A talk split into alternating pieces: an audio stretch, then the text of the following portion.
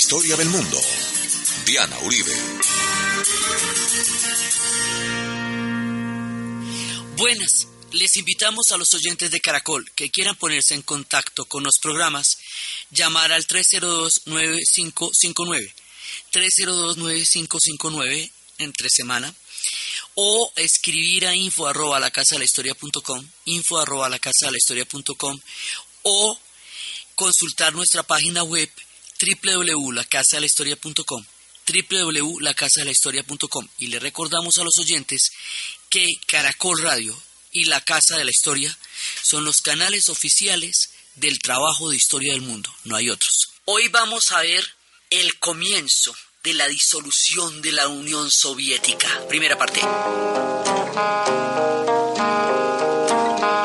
La vez pasada estábamos viendo cómo se fueron a meter los rusos a Afganistán donde no se les estaba perdiendo absolutamente nada.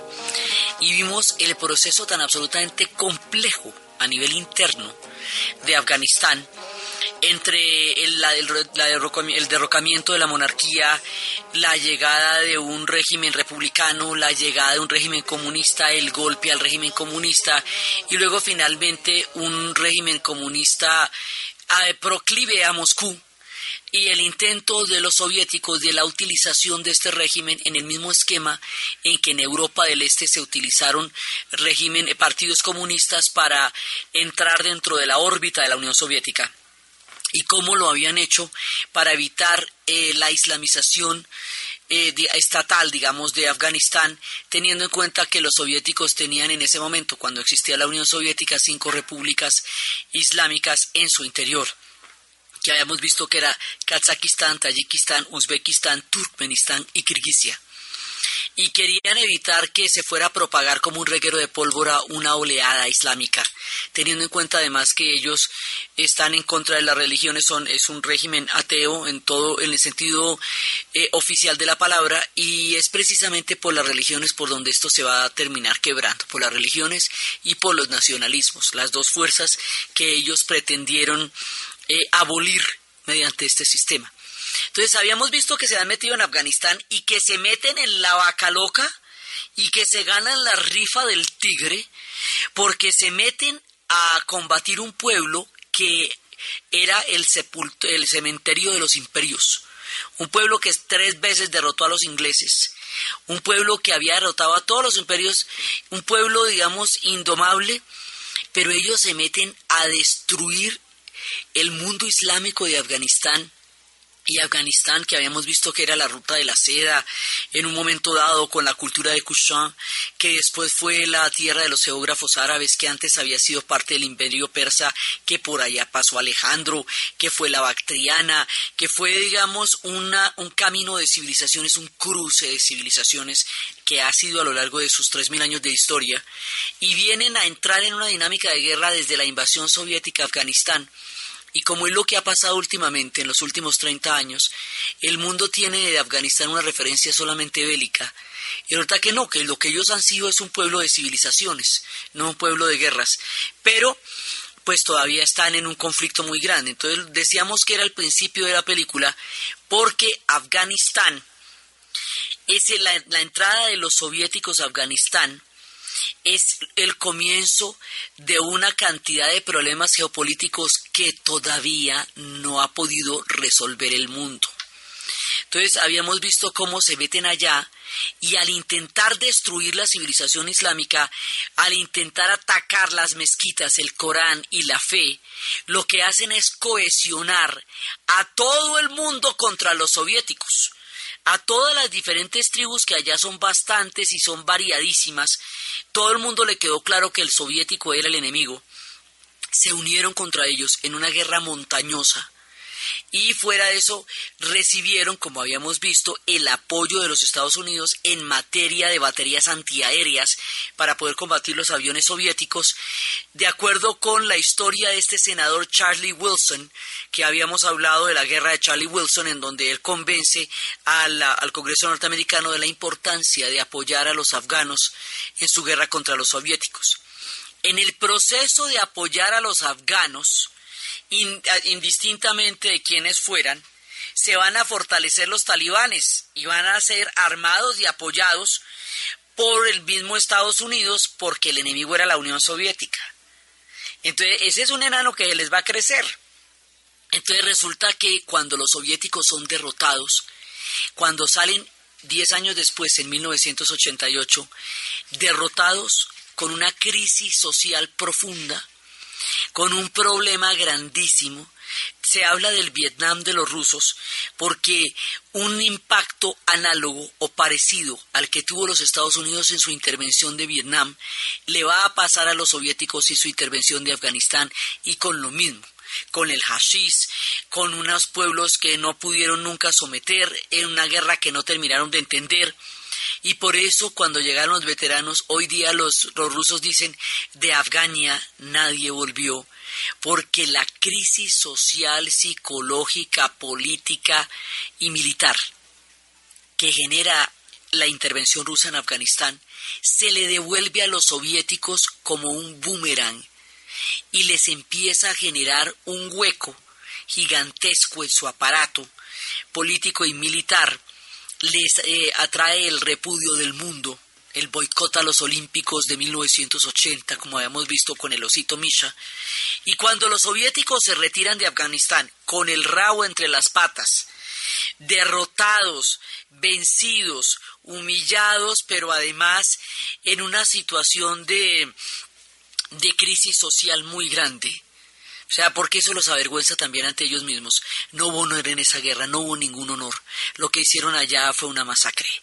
Y la hicieron con a manos eh, a manos abiertas porque sin ningún organismo de control en un régimen de partido único, pues acabaron con los afganos como quisieron, con armas químicas, con toda clase de, de, de guerra sucia, y sin embargo perdieron.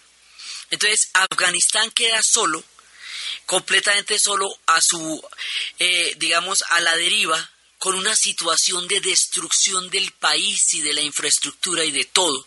Y ahí es cuando Charlie Wilson le pide al Congreso norteamericano y a la gente que estaba financiando la guerra que le den plata para la reconstrucción de Afganistán, que le den plata para armar escuelas, lo que pedía para la reconstrucción, para las escuelas y para unas mínimas condiciones posguerra era insignificante al lado de lo que se les entregó para armamento. Era una cosa que no tenía ninguna proporción con el billete que ya habían dado para las armas. Sin embargo, carecía de interés para ellos apoyar a este pueblo una vez terminada la invasión soviética y lo dejan a su suerte y en ese abandono, en esa tierra de nadie y en esa destrucción en que queda Afganistán, los talibanes van a terminar tomándose el poder, creando el régimen del que se, se habló toda esta guerra contra las mujeres, toda esta historia tan terrible de, una, de un retroceso de milenios en la historia que es el régimen talibán frente al Islam mismo como civilización y es el tiempo en que se van a formar las redes de Al Qaeda. Y después, mucho tiempo después, va a suceder lo del 11 de septiembre y entonces van a buscar en Afganistán a Osama Bin Laden y las redes de Al Qaeda y se van a meter allá con toda la, digamos, con todo el bombo de la ONU y de todos los demás y allá están y de allá no han salido y ahorita no tiene claro finalmente cómo es que van a salir de allá los soviéticos que sabían cómo salir de allá. Hoy día los rusos, ya después de que no existe el imperio soviético, les andan ofreciendo sus consejos y su ayuda. Vea, pregúntenos, es que nosotros sabemos cómo se sale de allá porque nuestra experiencia es muy dura. Párennos bolas, que nosotros sabemos de este tema, pero hasta ahora no parecen haberles parado las debidas bolas y escuchado los debidos consejos de cómo se salen de allá y allá están empantanados. Empezó Bush y siguió Obama y la gente está peleando allá, no tienen ni idea por qué está peleando, no lo saben los canadienses, no lo saben los ingleses, no lo sabe toda la gente que está peleando allá, como tampoco lo sabían los soviéticos por qué estaban peleando allá cuando se metieron, y no hay ninguna guerra más grave que aquella en la cual usted ignora por qué está peleando. Por eso decíamos que la invasión soviética de Afganistán es el principio de la película, porque es lo que va a desatar una dinámica que en este momento es un jaque geopolítico, porque ya después se metieron y entonces para derrotar a los talibanes se unen con nosotros la otra mitad del país, que son cinco, que, que son los tayikos, los uzbecos y todas las demás tribus contra los pashtuns, y eso va a involucrar a Pakistán, que de todas maneras está involucrado por lo que dijimos que la otra mitad de los pashtuns está allá, allá y se convierte en esto tan absolutamente confuso, evasivo, difícil y militarmente absorbente que es en la actualidad la guerra de Afganistán. Los soviéticos hace rato se fueron de allá, pero su presencia y su invasión, como vamos a ver, es uno de los puntos fundamentales de un proceso de declive que será la caída de la Unión Soviética.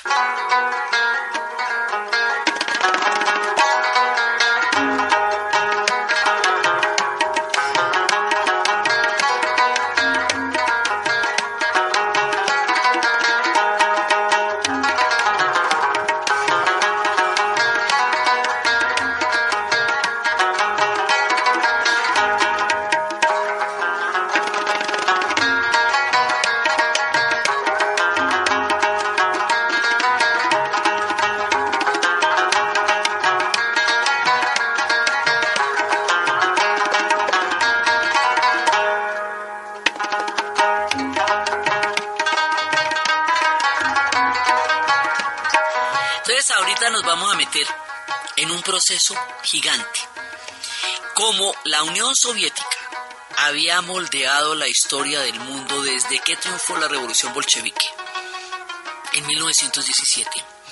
En la primera etapa, por su contenido simbólico, por lo que llegó a significar en el momento en que el socialismo se convirtió en una utopía y en un sueño para el mundo. Más adelante, por el heroísmo de la guerra, después por las instituciones mismas que se generaron alrededor de la Unión Soviética, que eran la primero por toda la incorporación de la Europa del Este, por la fundación de la creación del Pacto de Varsovia.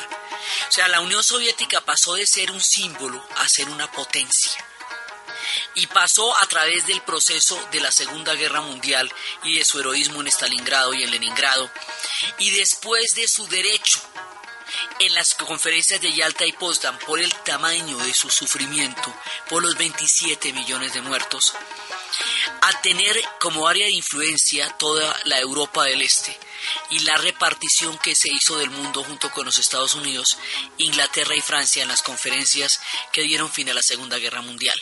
Entonces ahí viene la etapa de la Unión Soviética como potencia. Y en la etapa de la Unión Soviética como potencia pues viene su influencia sobre Europa del Este, su armamento en el Pacto de Varsovia, la carrera armamentista, la carrera espacial, los récords olímpicos, ya lo que es el montaje de la segunda potencia del planeta. Como la Guerra Fría fue un régimen mundial, global, todo el mundo está metido en este ajedrez de la Guerra Fría. Entonces habíamos visto que eso había empezado en Europa por Alemania, que se ha extendido al Asia por la Revolución China, y después había llegado a América Latina por la vía de la Revolución cubana, pero ellos también estuvieron en África en los procesos de descolonización y estuvieron metidos en Etiopía y estuvieron metidos en Angola mediante tratos muy difíciles en que los cubanos ponían la carne de cañón, los muertos, y ellos ponían las armas.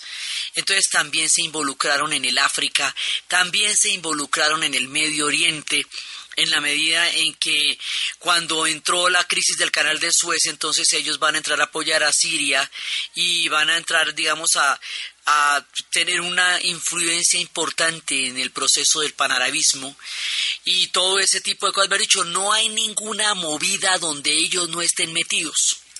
Ninguna movida. Motivo por el cual el día que se caiga la Unión Soviética, el mundo necesariamente tiene que cambiar de arriba a abajo. Todo, absolutamente todo, porque la Unión Soviética había entretejido su historia con la historia del mundo. Y la historia del mundo era la historia de la Unión Soviética y de los Estados Unidos, metidos en todas las historias y en todos los problemas. Esto llegó hasta Centroamérica, tenía que ver con Sudáfrica, tenía que ver con la doctrina de seguridad nacional en América Latina, dígame no más. y ahí estaban metidos, tenía que ver con el sudeste asiático, tenía que ver con todo, o sea, hay un momento en que no queda excluido ningún conflicto planetario del tema de la Guerra Fría, y la Guerra Fría eran estos dos. Y todas las instituciones bélicas de Estados Unidos y la OTAN y todo el armamento y todo era contra la Unión Soviética.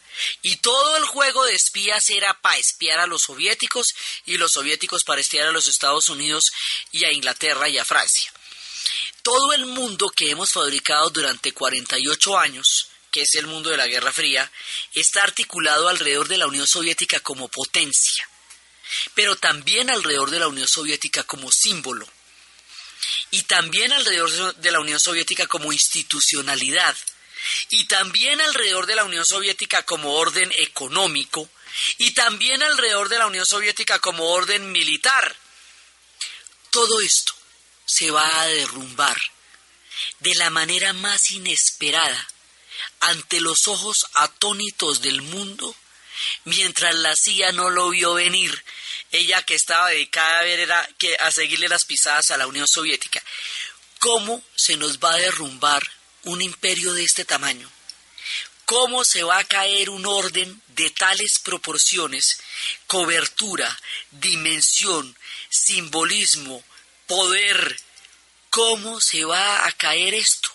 Es de las fuerzas que la historia desata, que nadie puede prever, porque la historia tiene un montón de factores de azar y de sorpresas, que por lo cual no es una receta de cocina ni un tratado de futurología por lo cual uno no se puede poner a, especular qué va a pasar de aquí a mañana porque puede pasar una cosa de estas y cambiar inmediatamente las reglas del juego. El tema es el siguiente.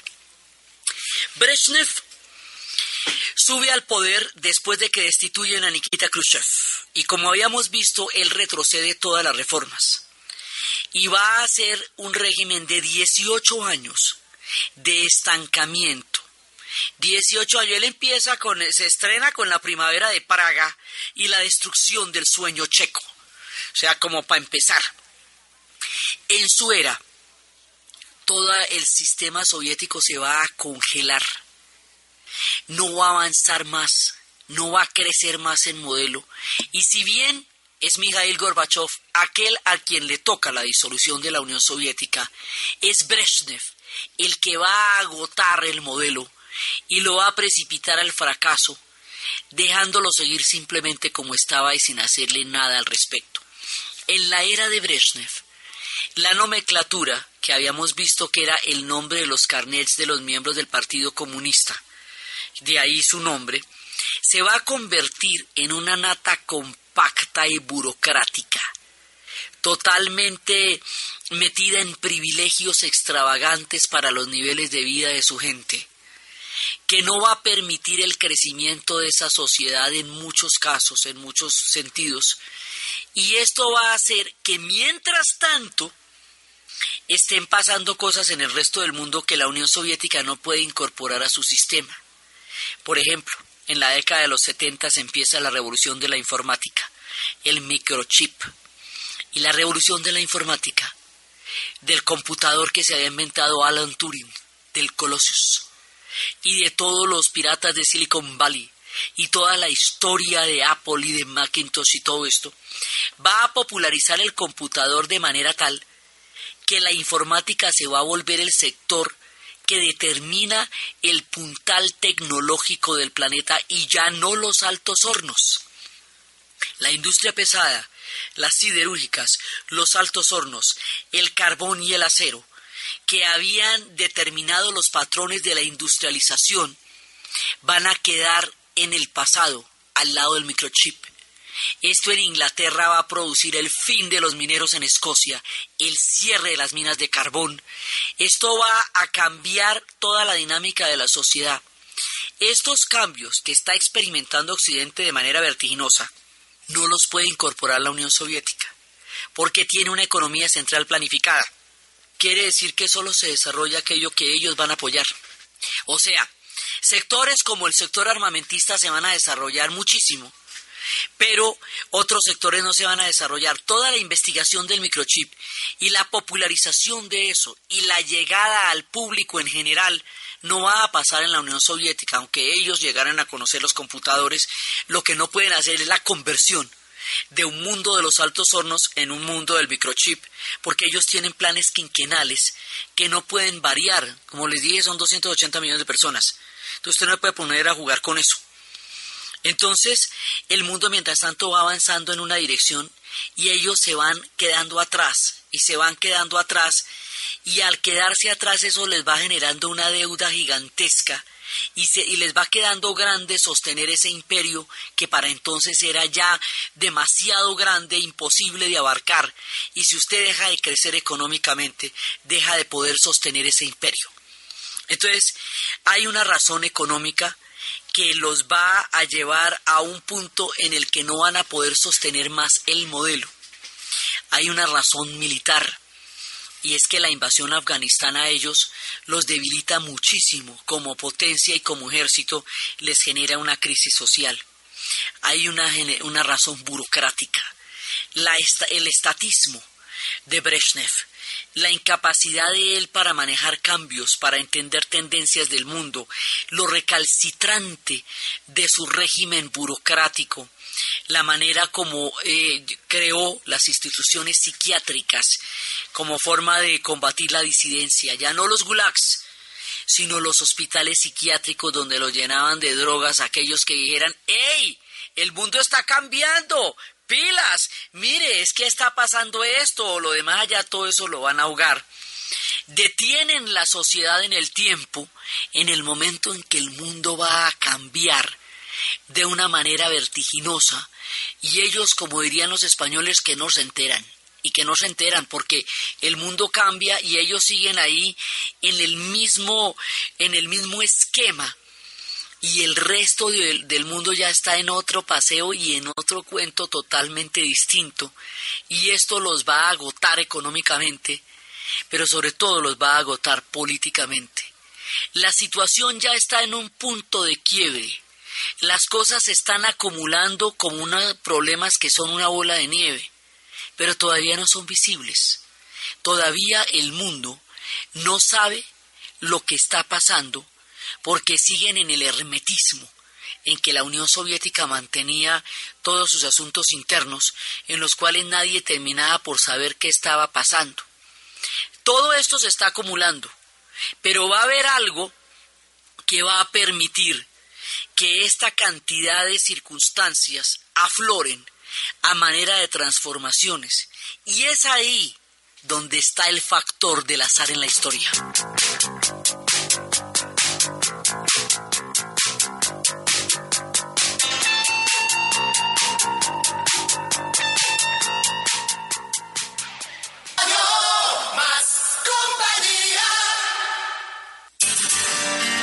Historia del mundo de Caracol Radio con Diana Uribe.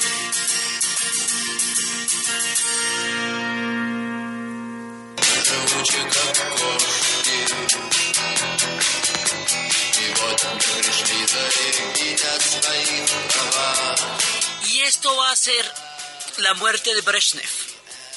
En 1982, Brezhnev va a morir después de estar empapado en formol durante más de 30 años, con esas cejas tiesas, inmóvil, estático, que es lo único que no le puede pasar a un imperio que se estanque, un día comete el acto biológico casi protocolario de morirse, porque lo que parecía era una momia ya estancada en el Kremlin, con una sociedad detenida en una línea dura, arcaica, que no podía ver hacia el futuro, sino hacia su propio beneficio y hacia tratar de mantener las cosas de una manera inamovible alrededor de los cambios del tiempo.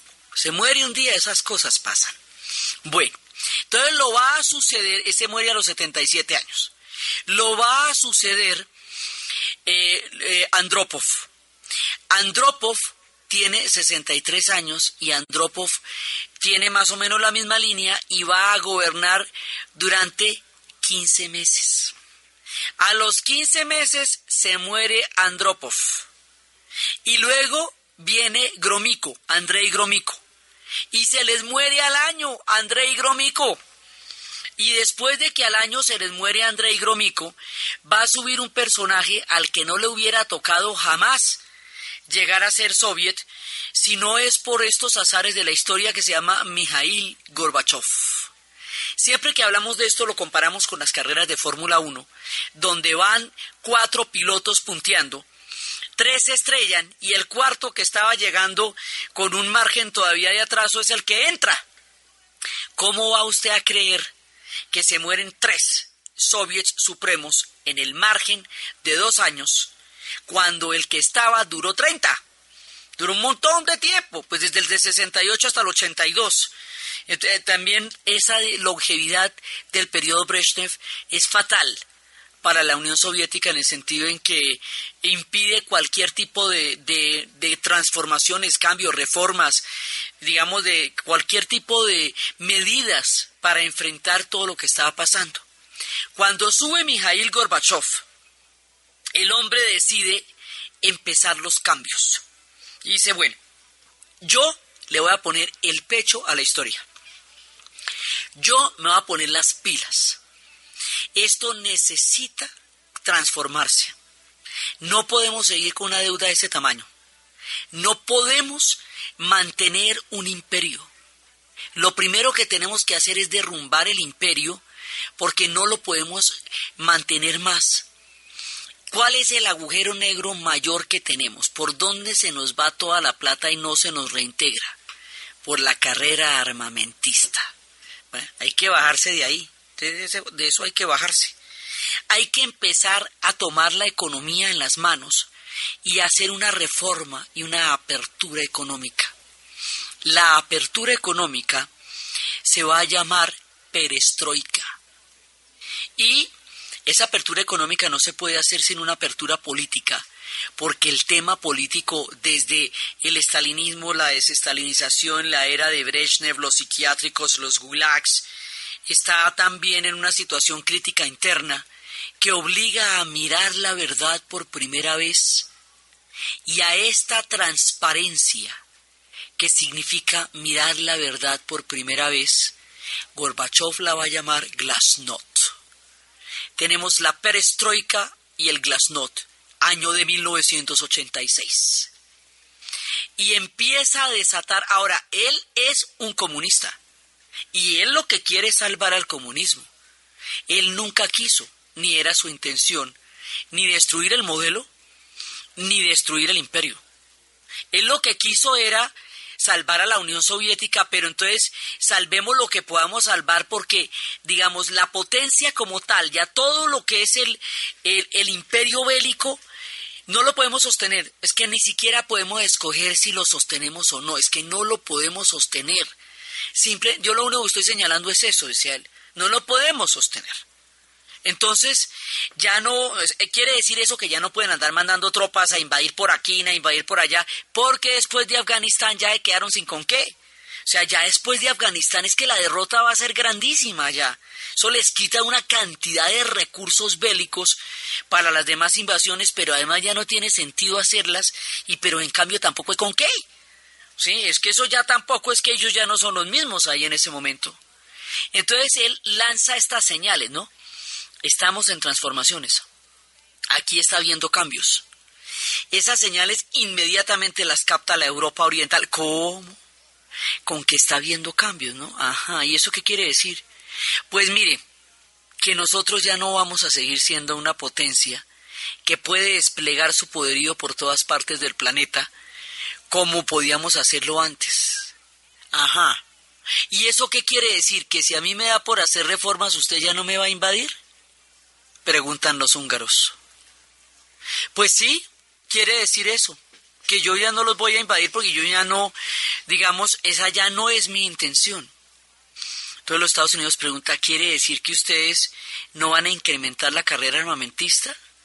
No, es más, tenemos la idea de renunciar a la carrera armamentista y los acuerdos de SALT 1 y SALT 2, que eran acuerdos para limitación de la producción de armas y que nunca habían llegado a ninguna parte, ahora se desarrollan en la cumbre de Reykjavik a una velocidad increíble. Y al que le va a tocar esto, es a Ronald Reagan.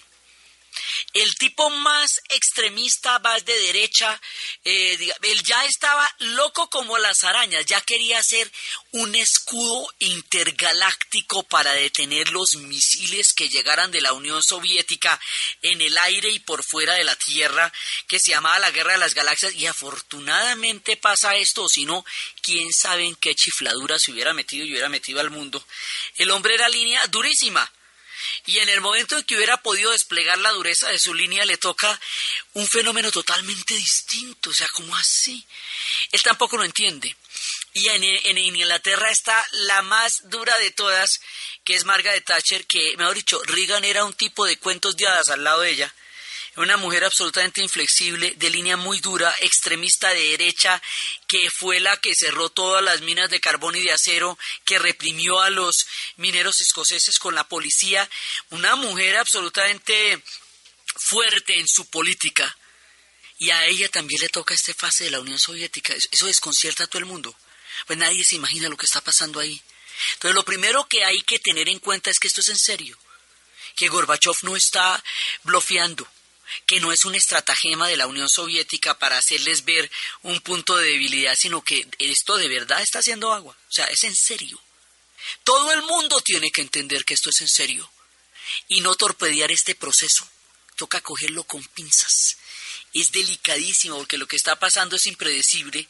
Lo mismo que los acontecimientos pudieron y se desarrollaron de manera pacífica, hubieran podido no ser así y esto hubiera podido volverse también una explosión de conflictos incontrolable, como hubiera podido convertirse en una transformación política pacífica. Pero usted acuerde que la historia se escribe en replay, ¿no? Hoy por hoy ya sabemos qué fue lo que pasó. Pero en ese momento nadie tenía la menor idea y cuando usted está parado en el filito de la historia, usted no sabe qué va a pasar. Como en el Medio Oriente ahorita, nosotros no sabemos en qué va a terminar eso, porque está pasando ante nuestros ojos haga de cuenta como una reacción en cadena tan grande como lo que está pasando en el Medio Oriente, pero esto a nivel, a escala planetaria. Entonces, las transformaciones son tan drásticas, tan rápidas, tan inesperadas, tan sorpresivas, que ni siquiera los archienemigos, que son los Estados Unidos e Inglaterra, la Thatcher y Reagan, saben qué hacer con eso. Pero los de Europa del Este sí saben, eso sí saben qué hacer con eso. Y dice, ah, bueno, Peri verá, en esta nos vamos otra vez. Polonia, por donde había empezado todo. En 1980 con el, el tema de solidaridad el tema de solidaridad, el sindicato de Lech Wałęsa, la formación de, del fuero, digamos, de, de, la protección de los sindicatos independientes a los del partido, la libre expresión de la Iglesia Católica en los medios de comunicación, las mejoras en las condiciones de vida y todas las victorias que había logrado Lech Wałęsa en ese tiempo del movimiento de solidaridad van a durar un año y piquito. En 1981 eso va a ser aplastado por Jaruzelski en un golpe en el cual echan para atrás todas las concesiones y todas las victorias que Solidaridad había conseguido en el momento del movimiento y lo aplastan y lo con la represión más brutal al estilo de Brezhnev que era el que le gustaba hacer eso, que fue lo que hizo en Praga y que fue, que fue lo que hacía siempre. Y entonces lo dejan ahí, ardidos dejan a los polacos, rota ese proceso en 1981 con Jaruzelski. Pero ya empezó a rasgarse la cortina de hierro por solidaridad y por el mundo católico, porque el mundo católico es ferviente en Polonia. Y los rusos son ateos, pero si no son ateos son ortodoxos, o sea, por donde usted lo mire. Entonces, bueno, ahí dejamos esto porque es que es por ahí empieza. Pero está detenido porque hay un contragolpe y un proceso de represión durísimo contra los polacos. Pero entonces, en vista de que la cosa está de ese tamaño, los húngaros hacen un experimento. Primero le preguntan a Gorbachev en serio, oiga, si nosotros hacemos reformas, ¿seguro que usted no nos va a aplastar? ¿Seguro que no? Es que mire que queremos estar muy seguros de eso porque ¿cómo te parece que como nosotros nos aplastaron en el 56 y nos mataron 30.000 personas en las calles de Budapest?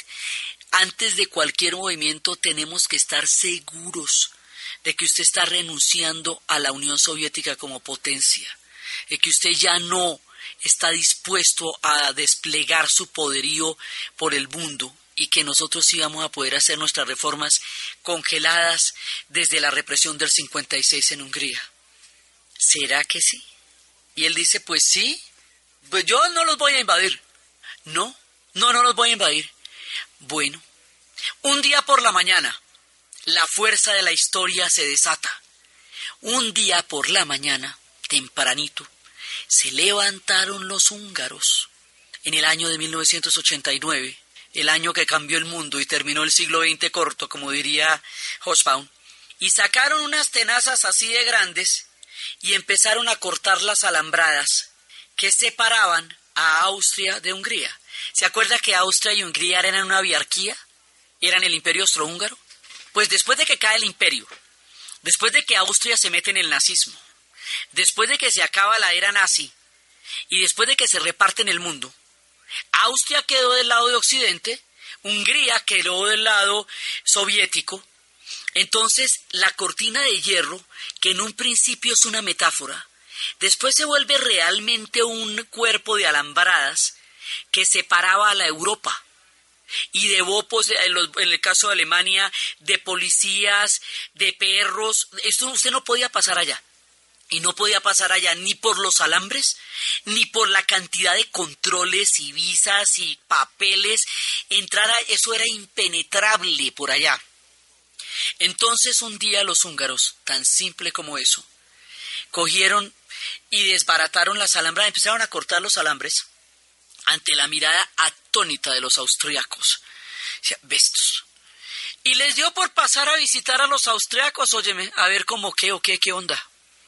Los austriacos que hacía 48 años no veían un húngaro como no fuera un disidente que se hubiera volado de las maneras más misteriosas, no podían creerlo y se fueron a visitarlos, a ver qué sería de ellos. Los austriacos los veían pasar y no podían creerlo y se pasaron para allá. Bueno, pasándose los húngaros para allá, se pasaron los alemanes también, porque dentro del bloque soviético usted no podía salir a ningún otro país que no estuviera bajo la esfera de influencia de la Unión Soviética en Europa del Este. Entonces las vacaciones tenían que ser entre ellos. Y si se iban muy lejos iban para Cuba, pero no podían entrar en la Europa occidental porque eso estaba verdaderamente dividido por todo, por alambradas, por diplomacia, por espías, por ejércitos, por el Pacto de Varsovia y la OTAN, por los misiles, por, la, por, el poder nuclear, por las divisiones convencionales, por lo que usted quiera, por un orden geopolítico impenetrable. Los austriacos y los húngaros no se podían mirar. Por lo tanto, los alemanes, como no podían ir de vacaciones a ninguna parte que no fuera su órbita soviética, los alemanes del este, estaban en ese momento de vacaciones, 700 mil alemanes. Estaban en ese momento en Hungría de vacaciones. Así que en pasándose los húngaros, también empezaron a pasar los alemanes. Pero es que si usted mira el mapa, usted puede por Austria entrar a la Alemania, a la otra Alemania, ¿ve? A la Alemania occidental, a la Alemania federal. Digamos que Austria es lo que, lo que separa, digamos, lo que separa o lo que une. Entonces ellos atravesaban todo el territorio austriaco y empezaban a meterse por la Alemania federal a reencontrarse y a buscar, porque ellos lo que quieren es que, pues la, la otra Alemania, ellos quieren su otra mitad, ellos quieren su otro pedazo de la historia. En ese caso, Austria era un paso entre una Alemania y otra que estaban más divididas que todo el resto de Europa. Los húngaros, a su vez, lo que querían era pasear, parchar. Y cuando cortaron las alambradas, empezaron a sucederse los cambios políticos en Hungría inmediatamente. Inmediatamente llamaron a elecciones. Inmediatamente el Partido Comunista perdió las elecciones. Esto se definió por votación no por guerra, no por batallas. Fue un proceso interno. Y Janos Kadar, el traidor, el que había ejecutado a Imre Nagy, el que había sido compañero de fórmula de Imre Nagy en el proceso del 56, que desapareció tres días, ¿se acuerda? Fue y se le vendió a los soviéticos, regresó y ejecutó a, a Imre Nagy. Ese tipo todavía estaba en el poder desde la revolución del 56, ¿me puede creer? Bueno, pues el tipo pierde las elecciones, no lo ejecutan, ni lo ensartan en las alambradas, nada. Pierde las elecciones, el Partido Comunista pierde las elecciones y se declara un proceso de pluralidad política alrededor de Hungría, acompañado de la ruptura de las alambradas y de un paseo por Austria, por el Danubio, que ellos también comparten, a ver qué había pasado al otro lado. Así nomás, después de toda la sangre que había costado, después de todo lo que había pasado, así nomás. Y el mundo se quedaba atónito y no pasó nada. No les botaron los tanques, no los invadieron. Gorbachev cumplía su palabra. Esto quiere decir que en la práctica sí se estaba eh, trancando en la carrera armamentista y la, el papel de, la Unión Soviética como potencia que invadía y, uh, y hacía que sus zonas no pudieran entrar en transformaciones. Esto no había pasado nunca antes. Esto no pasó ni con Khrushchev, como hemos visto. Nada. Entonces los húngaros empezaron. Y mientras tanto, la Unión Soviética se empezaba a modernizar. Llegaban los vientos de Occidente y empezaba a cambiar su ritmo musical su pulso era distinto. Eran los tiempos de la perestroika.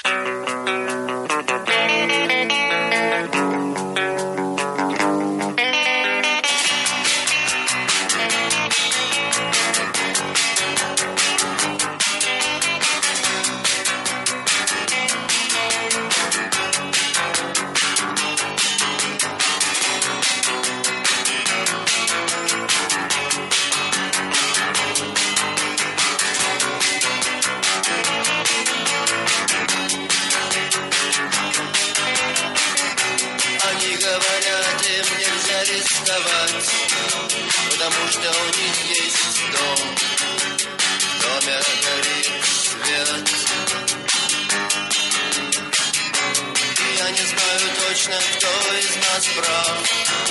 Меня ждет на улице дождь. Их ждет дома обед. Закрой за мной дверь, я ухожу. La misma pregunta que si hicieron los húngaros se la van a hacer los alemanes, se la van a hacer los checos, se la van a hacer los búlgaros. Europa del Este empieza a preguntarse, ¿y si nosotros intentamos lo mismo qué? ¿Y si nosotros salimos a las calles qué? ¿Cómo se van a enterar ellos con la censura tan grande que hay de información dentro del bloque soviético, con el tema de la prensa hermética frente a cualquier cosa, ¿Cómo se enteran el resto de los países de Europa del Este que los húngaros rompieron las alambradas y que los alemanes andan regresando a la otra Alemania? Por las parabólicas. Porque el mundo ya empieza a tener tecnología global. Y las parabólicas sí son señales que usted no puede impedir que lleguen. Ya está, todavía no estamos en el mundo de la red, ni faltaba más, porque ahí sí la cosa hubiera durado por ahí dos semanas, ¿sí? Pero estamos en el mundo de las parabólicas. Y una señal de la parabólica usted no la puede censurar. Eso el que tenga la antena la coge. Entonces el chisme inmediatamente empieza a llegar a los demás países de Europa del Este. Y la imagen de Gorbachev es una imagen totalmente diferente porque es una imagen moderna. Tiene su esposa, su compañera de fórmula es una mujer occidental, una mujer de fashion, de moda, de caché, Raisa Gorbachev, que se va a convertir en un, en un símbolo de esta Rusia moderna, que va a ser muy atractiva para Occidente, que no se parece nada a las antiguas primeras damas de los soviets, que eran estas mujeres gordas, feas, fuera de moda, como la imagen que daban de ellos eran así, como que ellos no tenían nada que ver ni con el glamour, ni con la moda, ni... No, Raisa es una mujer todo lo caché que usted quiera. O sea, Raiza se le mueve en París, que es como le puede mover en cualquier otra parte. Ella también daba una imagen muy importante de respaldo a Gorbachev. Mijail Gorbachev es un hombre, eh, digamos, de fresco, desparpajado, pues al lado del acartonamiento de Brezhnev, que ese acartonamiento hermético, sí, y los otros tres que eran también gente de la muy vieja guardia, Gorbachev se veía un hombre joven, dinámico, capaz de liderar un cambio. Gorbachev se va a volver una figura sumamente atractiva para Occidente. Alguien que es un interlocutor, alguien con quien se puede hablar, alguien con quien se puede llegar a acuerdos que no se podían llegar con Brezhnev. Entonces, ahora Occidente adorará a Gorbachev. Los rusos no tanto, no tanto porque ellos consideran que él es el responsable, él será el responsable de la pérdida de su imperio y eso no se lo van a perdonar, pero en su momento también es popular allá porque empieza a impulsar las reformas que tan desesperadamente están necesitando y empieza a entrar en una dinámica en la que ellos también pedían que entrara. Ellos también estaban necesitando los cambios, ellos escogen los cambios y los cambios empiezan a darse. Y el consumo que habíamos visto que algún día iba a llegar no llegaba.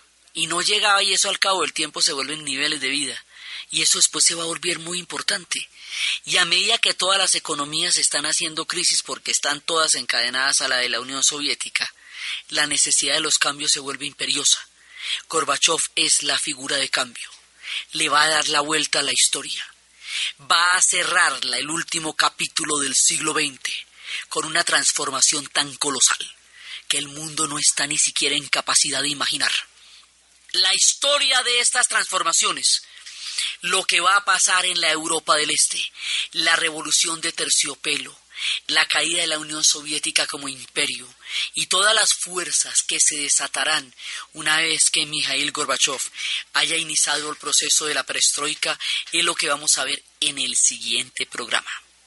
Entonces, desde los espacios de las transformaciones históricas, de la muerte de Brezhnev, ya congelado en formol, de la dinámica figura de Gorbachev, de las alambradas que van destruyendo los húngaros en un símbolo de libertad y búsqueda, desde la perplejidad de los austriacos, el éxodo de los alemanes, el mundo que contempla atónito lo inimaginable, lo imposible y los vientos de reforma que soplan para transformar de una manera definitiva la historia del siglo XX en la narración Diana Uribe, en la producción Jessy Rodríguez. Y para ustedes, feliz fin de semana.